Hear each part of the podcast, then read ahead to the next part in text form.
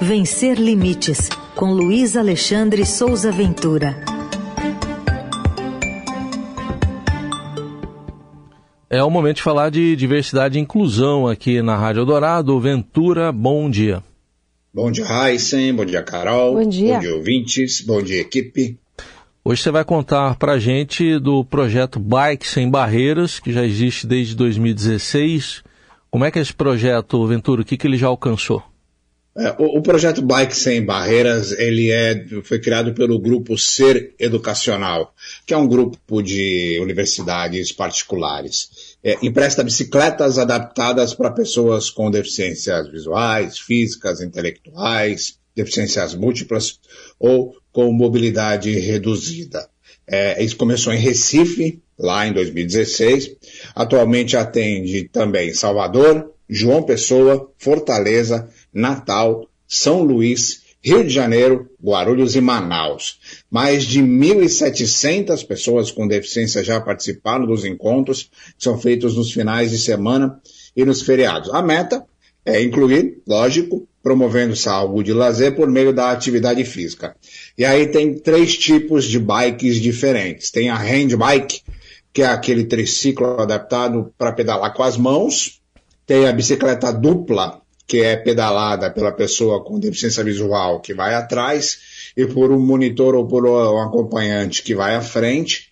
E tem a bike chamada de The Duet, ou O Dueto, que tem uma cadeira de rodas na frente da roda dianteira. Esses encontros eles são acompanhados pelos profissionais e alunos do curso de Fisioterapia e Educação Física dessas universidades. E aí eu publiquei no blog é, os links dos perfis, então vários perfis no Instagram dessas universidades, onde estão publicadas as agendas, como é que a pessoa faz para participar e tudo mais. E eu também publiquei no blog um vídeo com alguns trechos de alguns passeios que foram promovidos é, em Recife ao longo desde 2016. Tem uma coisa bastante interessante desse projeto, é, que ele não é assim tão inédito e nem é tão único no país, mas qualquer atividade que coloca pessoas com deficiência para participarem de maneira coletiva tem um impacto tão forte na vida dessas pessoas, porque a gente atua tanto de maneira excluída, a gente luta tanto pela inclusão, que quando a gente consegue uma atividade simples, que é uma atividade tão simples, passear de bicicleta pela cidade, mas de maneira coletiva, com todo mundo junto, com pessoas que têm deficiências com sequelas muito severas, que têm uma grande dificuldade até de sair de casa ou de realmente de se integrar à sociedade, é importante a gente destacar isso porque tem realmente uma, uma força muito positiva até para a autoestima dessas pessoas e pode realmente ser uma chave de modificação para essa pessoa deslanchar em outros momentos, né? E você sabe, Ventura, que eu pedalo ali na marginal do Rio Pinheiros, naquela ciclovia, uhum. e de vez em quando a gente vê algumas pessoas com a bicicleta diferente, adaptada, né, para alguma deficiência. E é, eu fico, fico, pensando sempre na, na, no deslocamento daquela pessoa até o local de treinamento.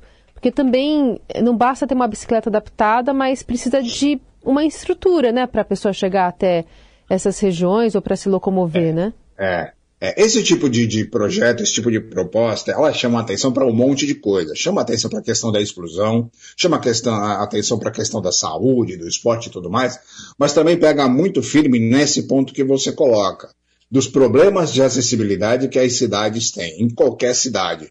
É porque pessoa com deficiência ela não sai flutuando de casa e chega no local onde ela vai participar da atividade e está tudo lindo. Não é uma jornada de muita dificuldade, às vezes, para a pessoa descer uma quadra da casa dela. Isso necessariamente não está ligado só à deficiência física, porque a pessoa cega também pode ser muito impactada pela falta de acessibilidade, ou a pessoa que está levando alguma coisa, um carrinho de bebê e tal. Então, é, o ponto mais importante de todos esses projetos que incluem pessoas com deficiência em qualquer atividade de lazer é realmente chamar a atenção para o problema da acessibilidade, mas usando esse termo de maneira muito mais ampla, para entender de que o acesso as coisas é muito importante e muito necessário, não só para a autoestima, mas para poder financeiro, para a questão da educação, para a questão da cultura, até para a evolução da sociedade, para a evolução do país, no entendimento de tudo isso. Né? Então é muito bacana. Para fechar, você traz também informação para a gente sobre um site inclusivo. Queria que você destacasse esse novo site. É. é eu costumo dar a dica de livro aqui na, na, coluna, né? E hoje, ao invés de falar sobre um livro específico, eu vou falar sobre o projeto que tem vários livros. Chama Folhetins Emilianos que é do jornalista, psicólogo, psicanalista escritor Emílio Figueira, por isso Emilianos. O Emílio tem 52 anos e atua na defesa da inclusão há mais de 40 anos.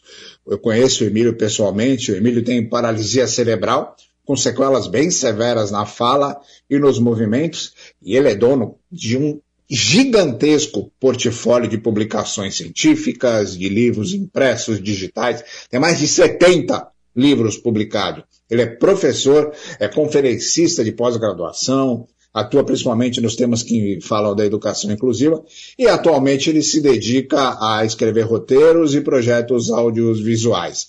Esse projeto, esse Folhetins Emilianos, reúne todo esse portfólio do Emílio. Tem publicações infantis, juvenis, tem contos, tem novelas, tem romances, tem memórias, e ele também apresenta nesse projeto proposta de trabalho para inclusão nas escolas.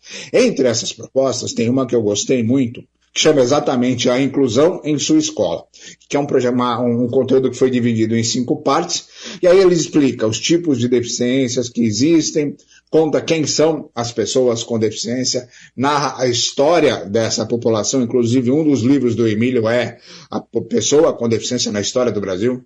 Ele esclarece os conceitos de inclusão, trabalha temas como acessibilidade, mais uma vez falando da acessibilidade, né?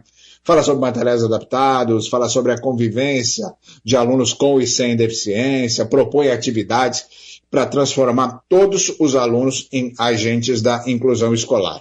Publiquei no blog também o link para esse portal. Um link é fácil, é folhetinsemilianos.com.br.